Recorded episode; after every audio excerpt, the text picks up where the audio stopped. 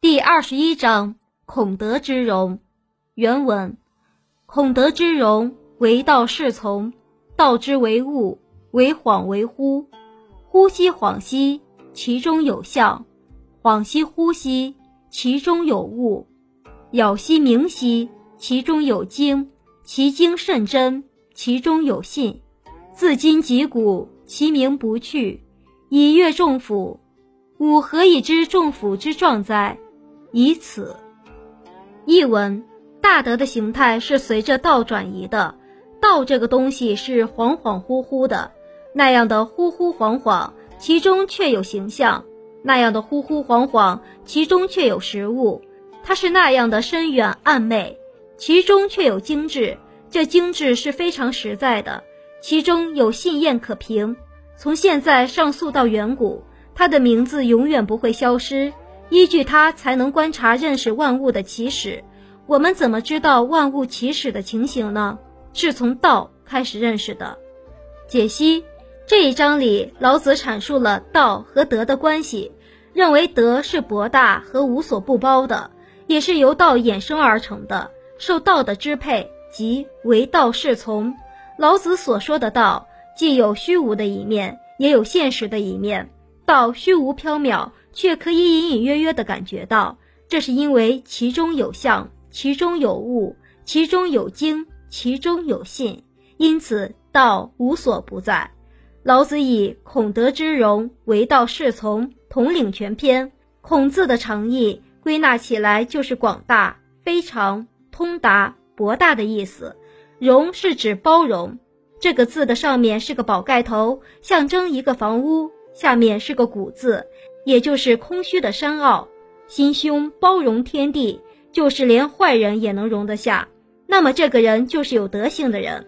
另外，这个容还有一个层面的意思，就是形容人的容貌。当我们内心充满德行时，就会表现出神采奕奕的表情，而不是愤怒或消极的神色。在本章里，老子再次对大道做了形容，它是恍恍惚惚、似有若无的。然而，在恍惚之中还存在着一种形象，那就是宇宙；在恍惚之中，还有一种物质在流传，那就是大气。宇宙和大气在恍惚之中存在着，尽管是幽暗深远的，我们无法用肉眼看到，但是其中至微至妙的东西真实的存在着。可那正是事物的本质所在，这一本质已超出了我们人类所能认识的范围。不过，虽然玄妙深不可测，但是有具体情况。